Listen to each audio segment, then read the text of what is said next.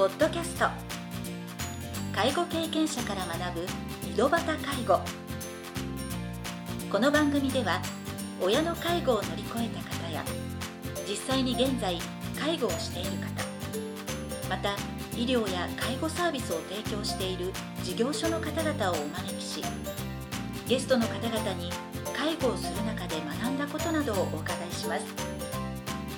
ナビゲーターはこれまでで500人以上の介護相談に対応してきた介護コーディネーターの山川仁でお送りします。それでは今回の番組をお楽しみください。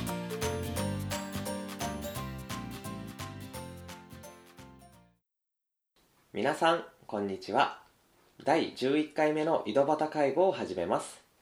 今回から KBC 九州朝日放送ニュースピアの山門のお天気というコーナーで2003年5月から約14年間気象情報を提供されていた山本浩一さんをゲストとしてお招きしております。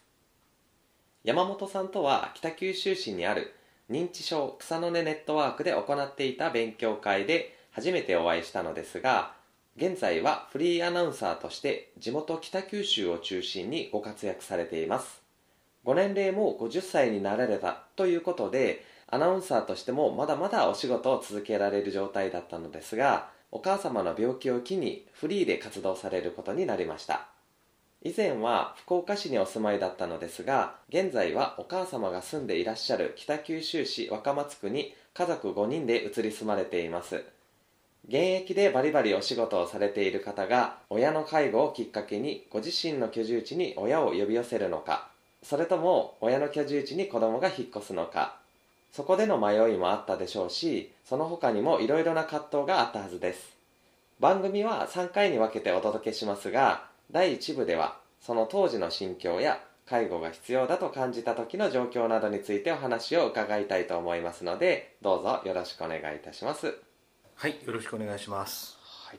まあ、早速なんですけどもともと福岡市にお住まいで、まあね、アナウンサーのお仕事をされてたっていうことだったんですが少しずつお一人暮らしのお母様生活されてたというあことだのったんです。実家には同居の姉がいたんですけれども、はい。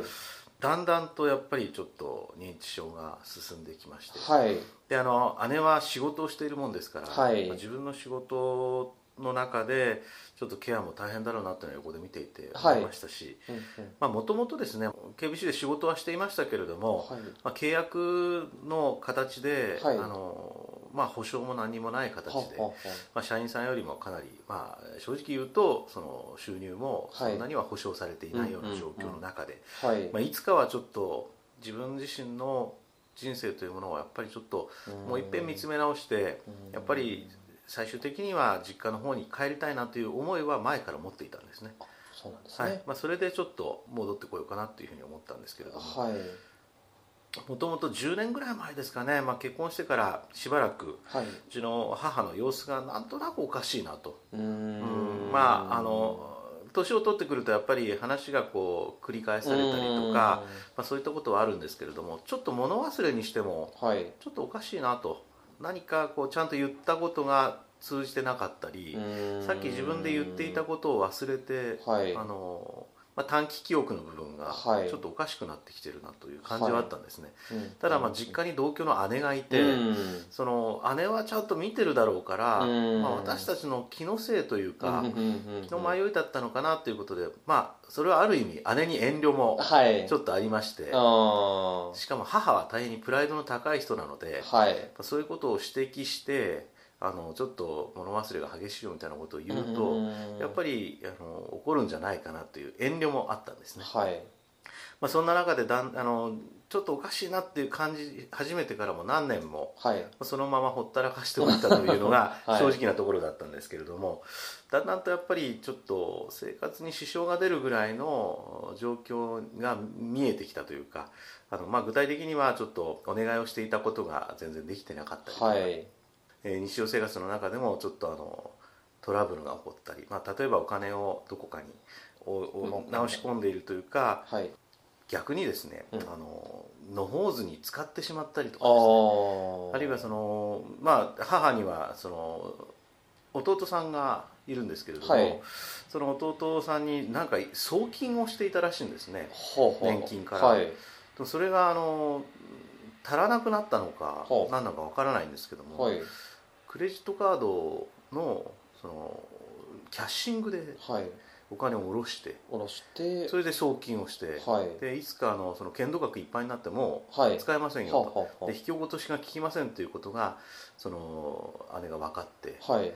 これちょっと全然それをまあ感知してなかったんですけうん。どちょっとおかしいぞと。うんうんうん。やってることがちょっと道理に合わないことが増えてきたということで、まあ、それで私もそれを聞いてからですね、はい。まあ、ちょっと前々から母の様子がおかしいなというふうに思っていたというふうに姉に言ったら、はい。まあ、実はそうなんよと。お姉様もやはり気づいて。気づいて、うんまあ、こうこうこういうことでこんなことがあってと、はい。やっぱりちょっとあのこれはもう明らかにうん。その年を取っての物忘れとかじゃなくて、行動自体がちょっとおかしくなっていると、はい。理性の部分とか、はい。その理路整然と物事を考えることができないはい。ということになってきているということで、はい。まあ、それでちょっと認知症のその検査を受けてもらいましょうとはい。いうことになったんですね、それがうん23年前だったと思うんですけれども、はい。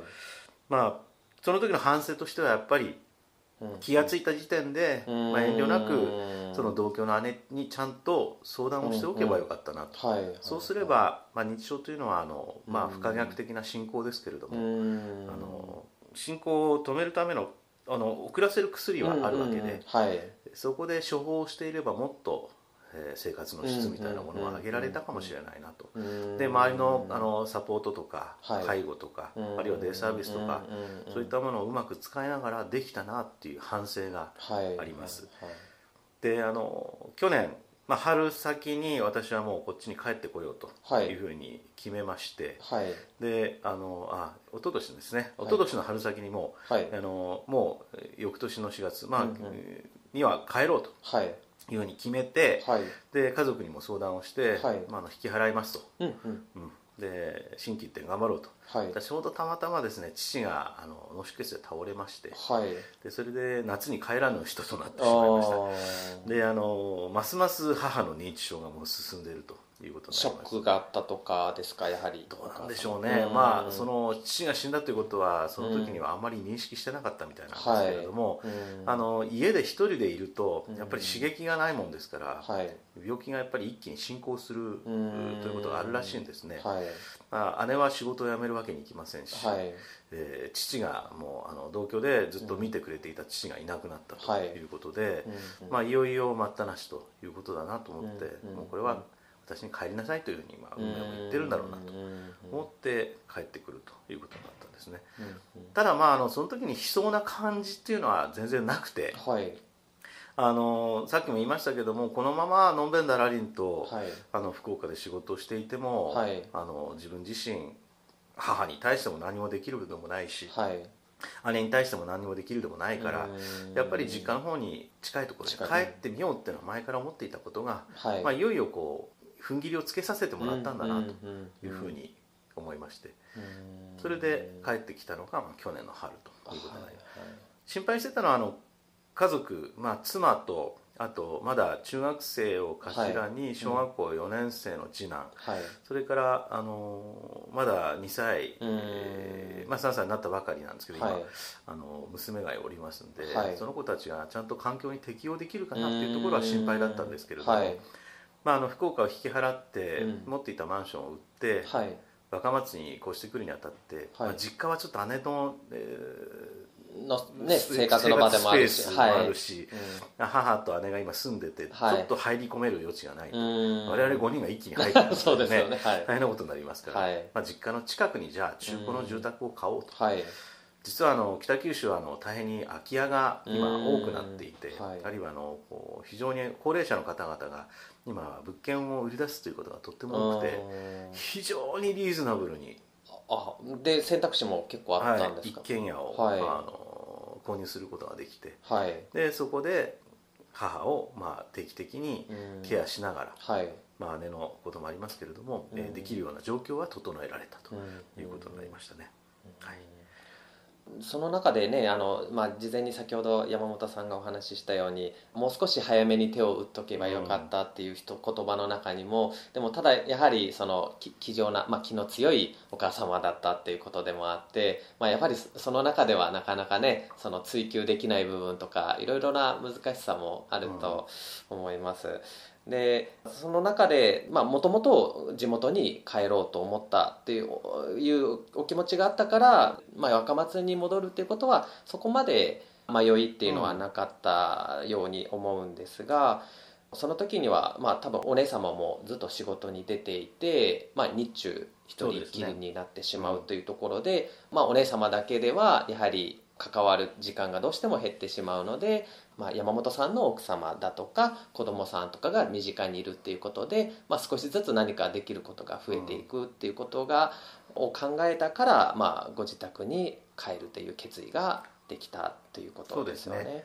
まあ、妻はもう二つ返事でいいよ私お母さん好きやもんって、はいついてきてくれたましたしで子供たちも随分あのそうやって前向きに捉えてくれて。あ、ま、全く誰も嫌がらずに。そうですね、えー、まあ、子供たちは、まあ、ちょっとお友達との、まあ、はい、コミュニケーションが、はい、新たに作り直すというところではちょっと不安もあったみたいですけども、はい、まあ、そのあたりは今自分自身ちゃんとそれをあの克服してくれてますし、はい、まあ、あの反省点があるとすれば、やっぱりもっと早めに姉とコミュニケーションをとって相談をしておくべきだった、はいはい、遠慮しなくていいところで遠慮してしまったということが反省点ですけれども。お互いにやっぱりお姉さんもなんか、まあ、心配かけないように小市さんにはお話ししないようにしてたっていう感じはあったんですかね、まあ、話してみるとそうなんよと。やっぱり気が付いてたんやけど言い言い出せなくてみたいな感じだったんですね。お姉さん自身もですね、はい、姉もですね。はい、まあコミュニケーションを取りながら、はい、やっぱり親の問題というのは自分の問題なんだと考えて、はいはい、早め早めにいろんな人に相談をしていくということがやっぱり大事なんだなということを改めて思いました、ありがとうございます今回は親の介護対策を始めるタイミングについて山本さんにいろいろなお話を伺いました。次回第2部では実際に介護が始まって大変だったことやその時の心境などについてお話を伺いたいと思います。それでは次回の配信をお楽しみに。今回の番組はいかがでしたか？この番組ではリスナーの皆様からのご質問なども受け付けております。メールアドレスはひとしの h 小文字で h. 山川19アットマーク gmail.com h. 山川19アットマーク gmail.com ですそれでは次回の配信をお楽しみに